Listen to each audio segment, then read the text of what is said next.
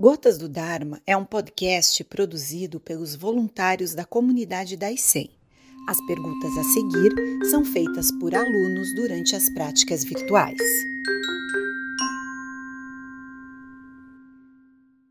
Sensei, além do zazen, que outras atitudes devemos adotar para que possamos ver as coisas como elas são? O zazen é 90% deste caminho, mas podemos chamar de zazen também quando mantemos a mente do zazen nas atividades cotidianas. E é ao fazer as atividades cotidianas que devemos prosseguir nossa prática. Nossa prática não é só zazen. Nossa prática é seguir o caminho óctuplo, cuidar da nossa boca, das nossas ações e da nossa mente em todos os momentos do dia. Sensei, o senhor recomenda os livros de Thich Nhat Hanh? Sim, sem dúvida. Ele é um grande mestre zen do Tien vietnamita. Não é da nossa escola da Soto Zen, mas é, evidentemente seus ensinamentos são de muito alta qualidade. Monge Gensho, seria incorreto fabricar o próprio vinho e vendê-lo para outras pessoas como forma de renda? Para um leigo, não, mas para um monge, trabalhar com produzindo ou vendendo substâncias que podem alterar a consciência é, seria errado. E está vetado no Mahaparanirvana Sutra. Observando sobre o vinho, nós podemos tomá-lo, mas não podemos ficar tontos. Então, devemos uh, ser muito parcimoniosos com essas bebidas. Em outras escolas, isso é completamente proibido, mas no Zen há alguma tolerância, desde que seja considerado esse alerta que estou fazendo. Sensei, qual a função do uso de roupas pretas durante as meditações e cerimônias do Zen? As roupas pretas são as roupas da humildade, daquele que não quer aparecer. Então, é recomendado que não se usem roupas que chamem a atenção. Então, cores vivas são completamente desaconselhadas quando você está numa sala de meditação junto com outras pessoas, ou roupas que mostrem o corpo e possam distrair outras pessoas. Mas uh, o Zen não usa só essas cores, porque a, a cor do, do manto dos monges é esse açafrão, essa cor de terra, chamada mokuren em japonês. Mas, uh, como noviço, quando você está no monastério, usa desde todas as roupas escuras para não aparecer, não se mostrar. Na prática dos zendôs para os praticantes do Zen, o branco também é admitido.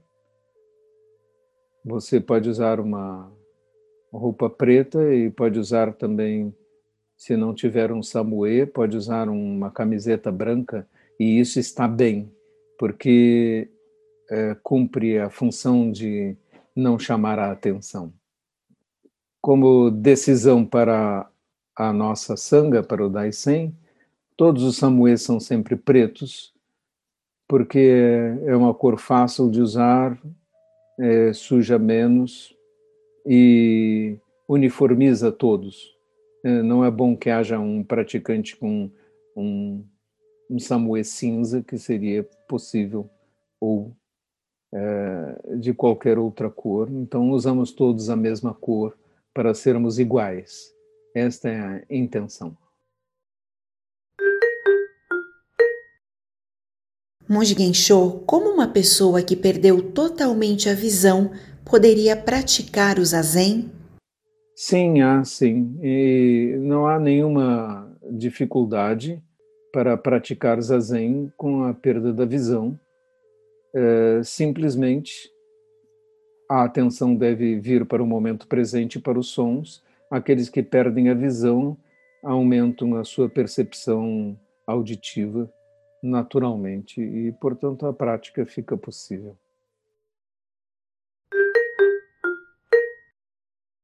Mestre, o senhor pode falar um pouco sobre o Dokusan?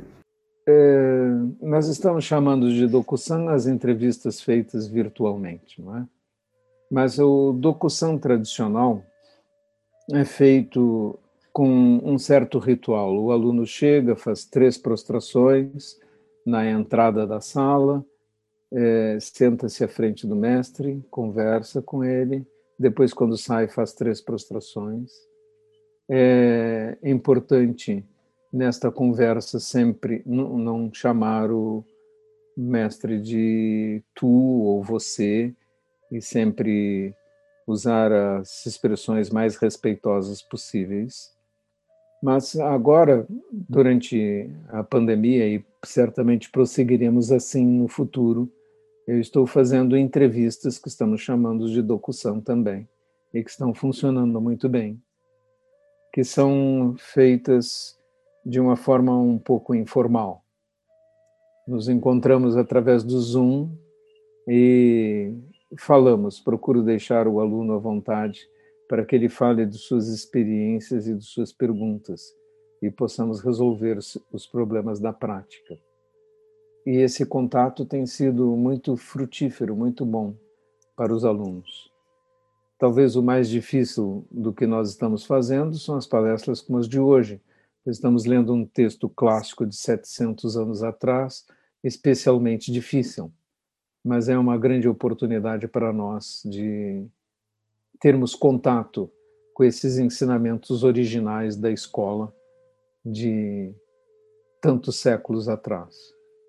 Essa é a essência do, do Zen.